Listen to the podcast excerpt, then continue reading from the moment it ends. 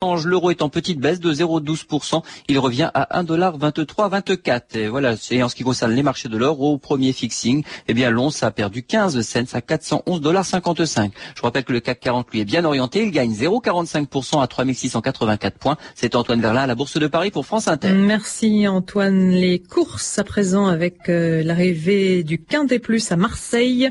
8, 7, 3, 4 et 6. Vous écoutez France Inter, il est 14h03, c'est l'heure de 2000 ans d'histoire et c'est bien sûr avec Patrice Gélinet. Bonjour. Bonjour Claire et bonjour à tous. Aujourd'hui, Joseph Guillotin, l'inventeur méconnu d'une machine tristement célèbre, la guillotine.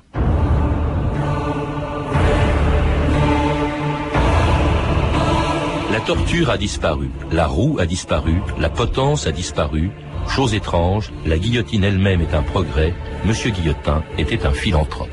Victor Hugo.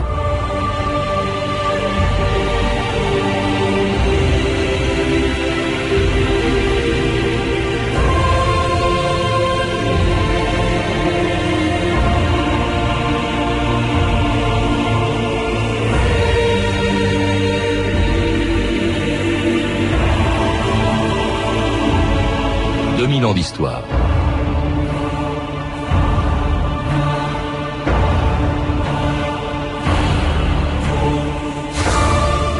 Comme le préfet Poubelle qui a inventé une célèbre boîte à ramasser les ordures, Joseph Guillotin est beaucoup moins connu que la sinistre machine qui porte son nom.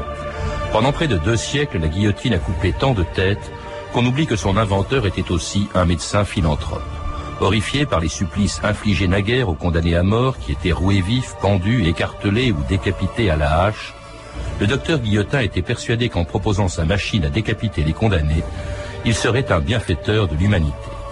Il n'imaginait pas bien sûr l'horreur que la guillotine allait inspirer à tous ceux qui ont eu le triste privilège d'assister à une exécution capitale, comme Paul Lombard, l'avocat de Christian Ranucci, guillotiné le 28 juillet 1976. C'est la première fois de ma carrière d'avocat que je vois un tel spectacle. Ça dépasse en horreur tout ce que je pouvais imaginer. J'ai vécu ce matin avec les jeunes confrères qui m'accompagnaient la journée la plus dure, la plus inhumaine de, notre existence professionnelle. Je voudrais pour rien au monde revivre des heures aussi atroces. Vous savez, je n'emploie pas de grands mots. Je vous dis simplement ce que je pense et qu'aurait pensé tout homme à ma place. Henri Pigaillem, bonjour. Bonjour. Alors c'était Paul Lombard, indigné, on vient de l'entendre, par l'exécution de Christian Ranucci, guillotiné en 1976. Alors quand on entend ce témoignage, on a du mal à comprendre le sous-titre de votre biographie passionnante de, l'inventeur de la guillotine, le docteur Guillotin, bienfaiteur de l'humanité. Oui, ça, je pense pas que ce soit paradoxal. Euh, c'est vrai que euh, Guillotin a toujours eu euh, euh le, pour but de, vouloir euh, humaniser les choses. Et c'est vrai que et déjà il est à l'origine de, euh, de Enfin, il voulait lutter, vous le rappelez, contre les exécutions, parce qu'on dit c'est abominable la guillotine, mais euh, il y a eu bien pire hein, dans le passé. Je l'ai cité tout à l'heure. Au fond, ce qu'il veut, c'est humaniser une peine de mort qui était encore de, infligée de manière encore pire dans le passé c'est ça, c'est parce qu'il s'est battu déjà pour obtenir l'égalité devant le bourreau. C'est-à-dire qu'il ne pouvait pas supporter que les nobles soient décapités, ce qui était certainement euh, affreux, mais euh, à côté de ça, bon, euh, le roturier était écartelé, bouillanté, écorché vif selon le, forfait qu'il avait fait. Et ça, il n'en veut plus. Guillotin, il veut, il veut l'égalité devant le bourreau, il veut que tout le monde soit, exécuté de la même manière. Et en, proposant cette machine, son but est que la personne personne soit euh, traitée de même manière, quel que soit son rang social, et puis qu'elle souffre moins qu'elle ne souffrait avant, parce qu'évidemment, euh, la hache, par exemple, les, bourreaux eux-mêmes le disaient, c'était vraiment aléatoire, on ne mourrait pas tout de suite. Alors, euh, ce qui est étonnant aussi, c'est que, bon, pour tout le monde, pour ce que l'on sait de Guillotin, sa vie se résume à l'invention de la guillotine. Or, pas du tout, il a vécu très longtemps, hein. pour, pour l'époque, il a vécu 76 ans quand même. Mm-hmm. Il est né en 1738 à Sainte, et pendant les 50 premières années de sa vie, parce que il a 50 ans quand la Révolution se déclenche, il était d'abord un médecin très connu. Voilà, absolument. C'était même le médecin le plus connu euh, de Paris, avec Marat. Mhm. Euh, c'était même euh, parmi futur révolutionnaire. Les futurs révolutionnaires, des futurs révolutionnaires, c'était même, je dirais, les, deux plus anciens, ceux qui étaient, qui se trouvaient déjà à Paris, puisque Robespierre, etc., sont venus de leur de leur mhm. province natale, et ils, étaient, ils étaient très aisés. Il faut dire ce qui est surtout Guillotin, qui lui s'est toujours autorisé à dire qu'il était royaliste, ce qui voudra euh, beaucoup d'ennuis un peu plus tard. Et puis surtout, donc, un, précurseur dans bien des domaines. Hein. il a fait de longues recherches sur la rage, un siècle avant Pasteur, c'est quand même assez extraordinaire.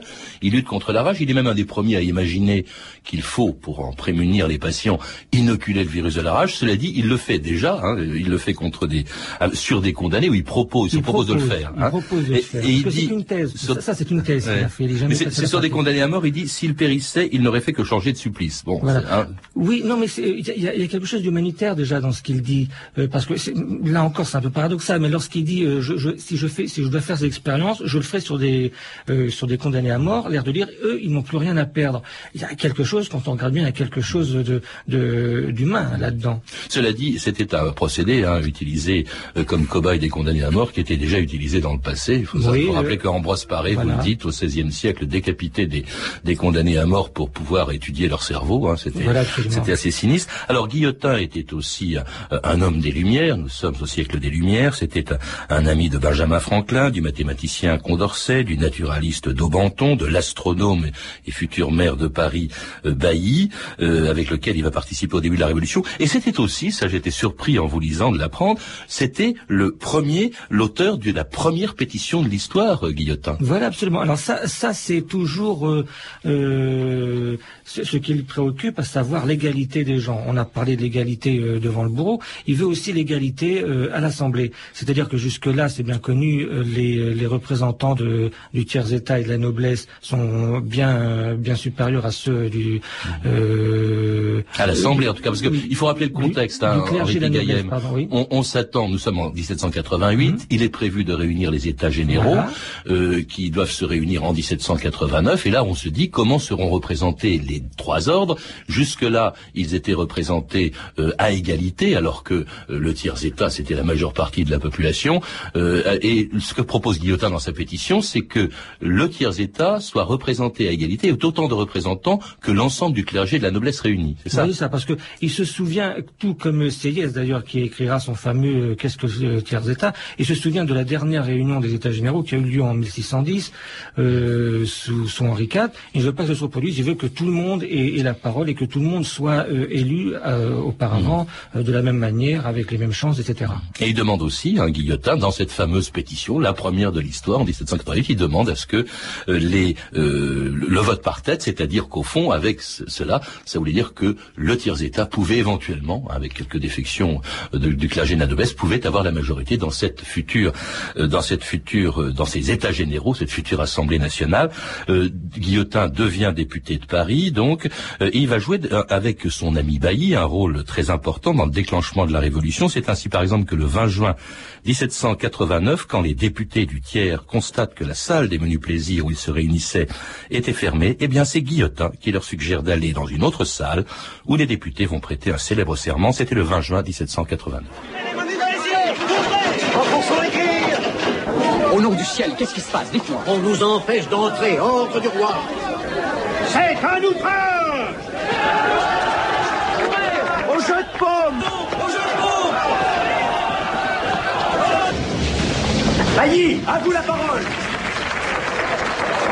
Silence Faisons le serment, ici et maintenant, de ne jamais nous séparer et de nous rassembler partout où les circonstances l'exigent jusqu'à ce que nous ayons donné à la France une constitution. Alors c'est pas Guillotin, vous le dites, Henri Gaillem, qui a rédigé le serment du jeu de paume que l'on vient d'entendre, c'est son ami Bailly, et c'est lui qui a eu l'idée d'aller au jeu de paume. C'était un acte essentiel au début de la Révolution. Voilà, ça c'est une chose que, les gens ne savent pas. C'est-à-dire qu'en fait, Guillotin, euh, vous le disiez tout à l'heure, était un médecin célèbre dans la capitale, et il avait parmi euh, ses patients euh, un joueur de, paume qui venait régulièrement à la salle de la rue Saint-François et qui lui avait, qui lui avait dit déjà que, cette salle existait. Et lorsque les, les députés ont voulu tout simplement s'installer sous les fenêtres de, de, la salle des menus plaisirs pour faire leur, euh, euh, leur intervention, leur réunion. Euh, Guillotin a dit non, c'est pas la peine. Il s'est adressé à son ami Bailly qui connaissait déjà depuis, euh, depuis longtemps. Oui, depuis longtemps, puisqu'ils avaient lutté contre le mesmérisme, et ça c'est un autre sujet. Et il dit je, je, connais, je connais une salle qui se trouve pas très très loin. Il suffit d'aller demander au concierge et, et, on y va. Et Bailly, parce que lui était incapable toujours de, de prendre la parole, Bailly à sa place a dit de manière plus mmh. Euh, plus ferme, euh, allons tous au jeu du. Mais vous, le dites d'ailleurs, vous venez de le dire, Henri Pigaem, il, il prenait pas la parole. Hein. Le problème, c'est que contrairement aux grands ténors du début de la Révolution, Mirabeau ou Barnave, Guillotin, il avait aucun talent oratoire. Il, est très, il était déjà très timide, il était euh, euh très effacé, c'était, il avait aucune personnalité, aucun charisme. Autant il donnait des, euh, des, des, cours de, de, médecine à la faculté, et là, il était très à l'aise face à ses élèves. Autant euh, à l'Assemblée, il n'arrivait pas mmh. à, à s'exprimer comme il voulait. Euh, euh, il était très très timide. Alors cela dit, il a joué un rôle aussi euh, activement, d'abord dans la réunion du jeu de paume. il est devenu d'ailleurs, je crois, commissaire de la salle de la future assemblée. il a participé à, bien sûr à l'abolition des privilèges. Il était enthousiaste. il a, il a aussi joué un rôle à la, comment dirais-je, enfin dans le débat sur la peine de mort. Contrairement à beaucoup d'autres, il y a Mirabeau, mhm. même c'est étonnant, Robespierre et Marat lui, il était pour la peine de mort. On, on sait en pas tout cas, il s'est pas trop prononcé là-dessus. Il s'est pas prononcé. Est-ce que c'est justement son éternelle timidité qui a fait qu'il ne s'est pas, ne s'est pas prononcé? Moi, je ne m'avancerai pas trop dans le livre. D'ailleurs, je, euh, je ne le dis pas fermement, mais euh, sans doute qu'il était euh, contre la peine de mort, mais il s'est pas prononcé. Ça, c'est vrai.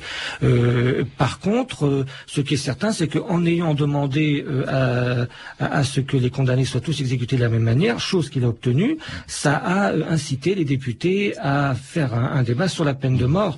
Et ça, c'est quand même très important. la, peine de mort sera euh, effectivement décidée en 1791. Tout condamné à mort aura la tête tranchée. Mhm. Mais on dit ça pourquoi? Parce que euh, un an plus tôt, deux ans plus tôt, même Guillotin mhm. avait justement, dans la réforme du code pénal qui était prévue, avait proposé et fait voter par l'Assemblée un article qui fait un peu froid dans le dos, et où il disait, dans tous les cas où la loi prononcera la peine de mort contre un accusé, le supplice sera le même, quelle que soit la nature du délit dont il sera, sera rendu coupable, ça vous le dites, mais il ajoute, le criminel sera décapité, il le sera par l'effet d'un simple mécanisme.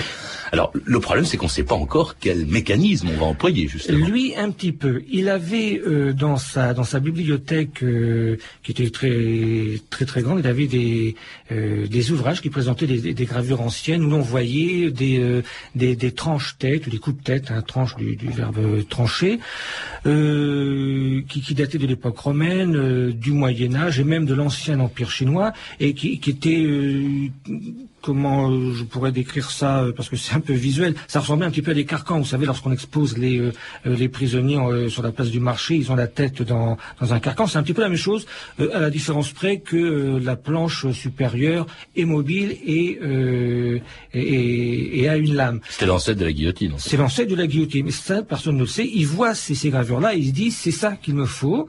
il faut simplement évidemment que que les, les, poteaux montants euh, soient, soient plus hauts, que la, que la lame soit plus lourde, puis pour que ça, ça, ça tranche net le coup. Parce qu'il est évident qu'avec ces, ces, ces, ces, ces tranches têtes, on imagine que le condamné devait quand même souffrir, euh, euh, que le euh, que le bourreau qui, qui claquait d'un coup sec devait s'y reprendre à plusieurs fois. C'était seulement peut-être un petit peu plus propre, surtout pour le bureau, pour le bourreau, mais c'est tout. Donc, il, ne travaille pas tout seul sur ce projet. Il y a aussi, nous, nous en parlerons, le docteur Antoine Louis, hein, euh, et avec lequel, selon la légende, parce que vous n'en parlez absolument pas dans votre mhm. livre, mais ça c'est sans doute pas produit, mais selon la légende, eh bien, cette guillotine, ce prototype aurait été présenté à Louis XVI en 1792 par Guillotin lui-même.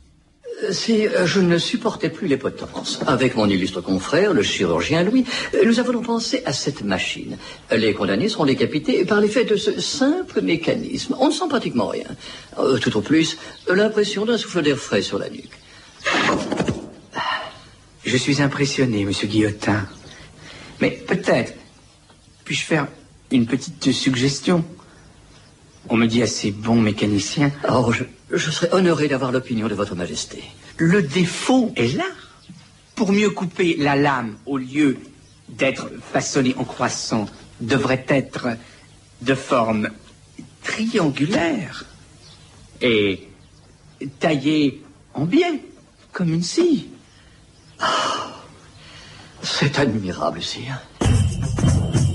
Le député Guillotin dans la médecine, très expert et très malin, fit une machine pour purger le corps français de tous les gens approchés. C'est la guillotine gay, c'est la guillotine pour punir la trahison, la honte rapine, ces amateurs de blason, ces gens qu'on devine, voilà pour qui l'on a fait ce dont on connaît les faits. C'est la guillotine gay, c'est la guillotine. À force de comploter, la horde mutine a gagné sans y penser, migraine maligne. Pour guérir ces messieurs-là, un jour on les mènera à la guillotine gay, à la guillotine. De la France on a chassé la noble vermine, on a tout rasé, cassé et mis en ruine. Mais de noble on a gardé de mourir le coup tranché par la guillotine gay, par la guillotine. Vous écoutez France Inter, 2000 ans d'histoire aujourd'hui, l'invention de la guillotine et cette chanson de la Révolution, la guillotine permanente, interprétée par Marc Augeret. Alors, cette rencontre entre Guillotin et Louis XVI qu'on a entendu, Henri Pigaillem, extrait d'un très bon film d'ailleurs, bon, elle a sans doute pas eu lieu, vous n'en parlez pas du tout dans votre livre, mais c'est en effet Louis XVI euh, qui a signé la loi faisant adopter la machine qui allait lui couper la tête. Ça par contre, oui, c'est vrai. Euh, là où, là où c'est pas vrai, vous venez de le dire, effectivement, c'est que c'est... Euh, et il semble d'ailleurs que ce soit une légende qui a été euh, euh, inventé par euh, Alexandre Dumas dans, dans son roman Georges, si je me souviens bien. Mais là où c'est intéressant, justement, c'est que en, en fait, le, le, le véritable inventeur de cette lame, c'est le docteur Louis, et ça me permet de, de dire que c'est celui qui, qui a aidé Guillotin et un certain Tobias Schmidt à mettre sur pied cette, cette guillotine. C'est pour ça dire qu'on a appelé, entre autres surnoms, la guillotine aussi, on l'a appelée la Louisette. Alors il y a La aussi Louisette. un autre homme, c'est celui qui l'a fabriqué, Voilà. hein, et qui s'appelait Tobias Schmidt. Tobias. Schmidt. Alors Tobias Schmidt, c'est un c'est un, c'est un inventeur. D'abord, il est, il est euh, facteur de clavecin. Ça encore, ça n'a rien d'extraordinaire. Mais c'est surtout que c'est Fabriquait une... des clavecins et des guillotines. Oui, non, mais non, il, il- fabriquait surtout beaucoup de choses. C'était, il, euh, il avait fait un mémoire que- qu'on avait autorisé à présenter à l'Assemblée. Il avait fait des, machines hydrauliques, plus ou moins euh, euh, des sous-marins, etc. C'était une sorte de professeur tournesol, je dirais. Et euh, on s'adressait à lui pour euh, euh, pour confectionner le, premier prototype de la de la guillotine. Euh, il s'est servi des dessins malgré tout quand même de, de Guillotin qui est intervenu. Après, son rôle a été un petit peu effacé pendant toute cette période à Guillotin, mais on lui a demandé quand même de faire euh, des, croquis. Il s'en est servi. Et euh, le problème, c'est que lorsqu'il l'a fait, il a fait le devis et le devis était un petit peu cher.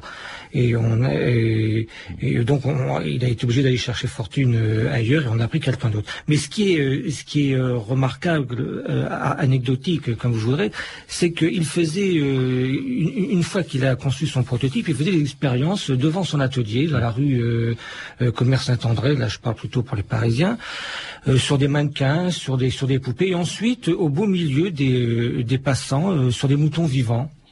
Et ensuite, les premières euh, euh, expériences Sur des cadavres aussi. sur les hein, cadavres ont lieu à, à l'hospice Bicêtre, qui est déjà euh, euh, transformé en, en, prison révolutionnaire. Mais on a même consulté le bourreau, hein, dont c'était le métier, euh, le bourreau Samson, qui continuera d'ailleurs de surtout qui l'a consulté. parce que Samson a cette formule extraordinaire, belle invention, pourvu qu'on en donne, qu'on en abuse pas de la fête, qu'on en fasse pas trop, enfin qu'on le dise pas trop ah, souvent. C'était prémonitoire. C'était prémonitoire. Euh, Antoine Louis avait voulu absolument le, le, consulter pour savoir comment il s'y prenait, pour, et, pour savoir aussi comment euh, concevoir ce, ce coup près que, que Louis XVI absolument pas confectionné, encore une fois, et donc ces informations ont été euh, euh, très précieuses.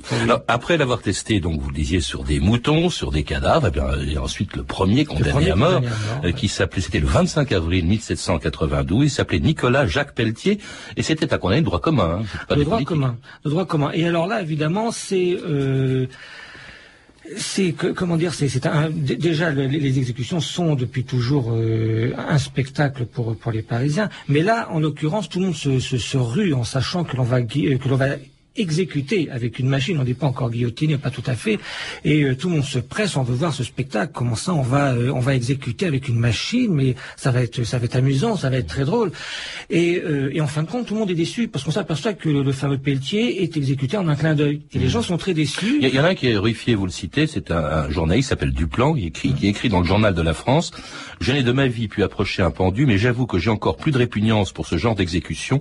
Les préparatifs font frissonner et aggravent le supplice, le supplice moral. Quant au supplice physique, j'ai fait assister quelqu'un qui m'a rapporté que c'était l'affaire d'un clin d'œil.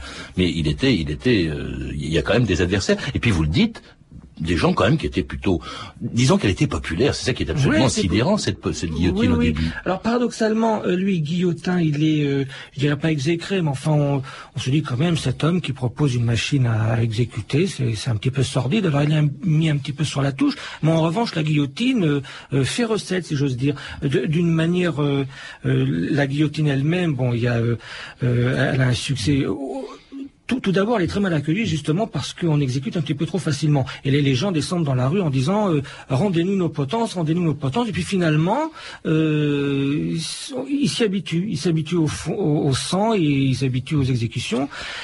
Et, euh... et, on va lui donner des surnoms absolument insensés. Vous les citez tous hein, le, le, rasoir euh, national, la veuve, le moulin à silence, ou encore d'ailleurs la cravate à capet. C'était quand Louis XVI a été à son tour guillotiné le 21 janvier 1793. Citoyen, dites-moi ce que je dois faire, monsieur. Il faut enlever votre redingote et votre cravate.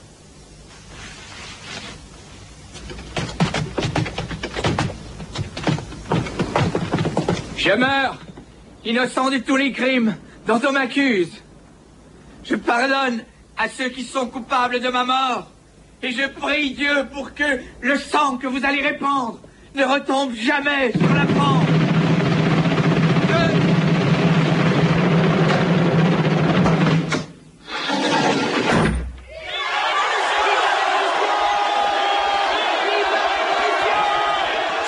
C'était la mort de Louis XVI le 21 janvier 1793. On dit que Guillotin a eu euh, des remords au fond d'avoir inventé sa machine, Henri Pigaillem. Oui, parce que euh, au départ, il pensait que c'était une bonne action, il n'y a pas de problème, mais euh, euh il faut pas perdre de vue que c'était euh, concernait l'exécution des, des, condamnés de droit commun. Lorsque la Révolution a pris les proportions que personne n'imaginait, qu'on a que l'on a commencé à exécuter à tour de bras, là par contre, il a eu un petit peu de remords il, se sentait un petit peu coupable, non pas de la terreur, parce que ça, il n'y était pour rien, mais il se disait quand même utiliser ma machine pour exécuter autant de monde. Euh, là, quand même, il s'est, senti un petit peu angoissé, je dirais, entre guillemets. D'autant qu'il y a eu un débat très sérieux pour savoir si les gens mouraient vraiment euh, une fois la tête tranchée. il y a des gens, il y a eu des expériences qui ont été faites. C'est ça. Alors ça, ça c'est après, euh, après la Révolution, au moment du directoire, où les, les, gens commençaient à être un petit peu libres de pouvoir penser, de, de refaire des mémoires, etc. Et euh, il y a des, euh, des, médecins comme Sommering, euh, Su, le, père du futur romancier, qui disait je, je, suis certain que le condamné à mort euh, en fait, une fois exécuté, euh, continue à souffrir parce que on, a l'image de tous ces, corps qui euh, convulsionnaient après, après que le près soit tombé. On se souvient de, de, la, de la tête de, Charlotte Corday que le bourreau avait giflé en disant ça t'apprendra à avoir tué l'ami du peuple, Marat, et qui s'était mis à rougir. On s'est dit mais il n'y a, pas de, a, pas de problème. Le, condamné continue à mourir. À, à terrifiant. Hein, et puis bon, maintenant au XXIe au 21 siècle, depuis longtemps, on sait très bien que ça c'est absolument faux. Mais euh, là aussi, il s'est posé des questions. Guillaume il s'est dit est-ce que par hasard, en voulant faire le, bonheur, je, je, je n'ai pas fait le malheur des, gens, au contraire? Mmh. Et puis bon, ça, ça s'est terminé. Euh, pour aller un peu plus vite, je dirais que euh, c'est son ami Cabanis qui, euh, qui, qui, a fait un long mémoire dans lequel il mm. disait que on ne souffre absolument pas. Il y a une autre légende aussi euh, que vous démontez bien sûr, Henri Pigaillem, parce qu'elle c'est faux, mais on a souvent dit que Guillotin avait été mort victime de sa propre guillotine. C'est faux, il a vécu bien au-delà, il est mort en 1814. Alors euh, il y en a qui, qui disent, mais ça depuis longtemps, hein, les historiens se copient les uns sur les autres depuis depuis 200 ans, qu'il a été enfermé sous la Révolution. Euh, il y en a même aussi qui vont jusqu'à dire qu'il a été victime de sa propre machine. Mais bon, on ne sait pas euh, quand il a été arrêté, euh, quand il a été libéré, dans quelle prison il, a été arrêté. Enfin, Il a été, oui, mais pour tout à fait autre chose et bien après la, chute de Robespierre. Donc il a, absolument pas du tout parce qu'il était anti-robespierriste. et il a vécu au point qu'il a qu'il a pris le le relais, je dirais, de, de, de Génère, d'Edouard Génère en Angleterre. Oui, alors justement, parce que euh, après la Révolution, il n'aime pas l'Empire, mais il continue, il reprend mhm. ses activités de médecin, et là, alors là, vraiment, il fait des choses inouïes, qui, qui dépassent bien euh, l'invention de la guillotine. Il est, vous le rappelez, euh, au fond, il travaille à l'expansion des premiers vaccins, ce qu'on appelle la vaccine, dans la lutte contre la variole. La oui. et, il est aussi le, le premier à, comment dire, je, il fonde la première académie de médecine. Voilà, ça, ça c'est une idée qu'il a eue. Il voulait absolument... Louis XVI avait euh, créé euh, le, comité de médecine. Il voulait aller au-delà de, ça, euh, Guillotin. Il voulait une véritable académie qui soit reconnue parce que ça ce serait trop long à expliquer. Mais enfin, il y avait, il y avait quand même des, problèmes au niveau de, des universités en France, les diplômes qui n'étaient pas reconnus lorsqu'on avait fait ses études en province, à part Montpellier, Bordeaux, qui étaient les seules universités reconnues par Paris. Et donc, il voulait une véritable académie de médecine où et les, les premières réunions consistaient justement à faire des rapports, euh, hmm. à, parler des maladies, à parler des, euh, des traitements, de, de, de, tas de choses. Et il est mort donc euh, en 1814. Mais ce qui est important quand même, ce qu'il faut savoir, c'est que euh, c'est Portal qui maintenant est réputé pour avoir fondé cette académie. Alors oui, voilà, parce qu'il il a usurpé les idées de, de Guillotin pour former sa, sa propre académie. Et ce qu'on retient de Guillotin, c'est surtout qu'il a inventé la guillotine euh, et qu'il a proposé, il a proposé la guillotine. En tout cas, on en sait plus en vous lisant. C'est un livre passionnant, Ripi Gaillem, Le Docteur Guillotin, publié aux éditions euh, Pygmalion. Vous avez pu entendre des extraits du film La Révolution française de Robert Enrico. Vous pouvez retrouver ces références en contactant le service des relations auditeurs, en composant le 3230, puis en tapant la touche 1, 34 centimes la minute, ou en consultant le site de notre émission sur franceinter.com. C'était 2000 ans d'histoire. Merci à Philippe Duclos et Sandrine Laurent. Documentation Virginie Bloch-Léné, Claire Tesser et Cédric Joseph Julien. Une réalisation de Anne Kobilac. Demain et après-demain,